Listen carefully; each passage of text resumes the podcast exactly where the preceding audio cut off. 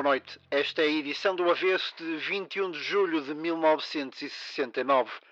Ontem o homem chegou à Lua. Hoje o impensável aconteceu.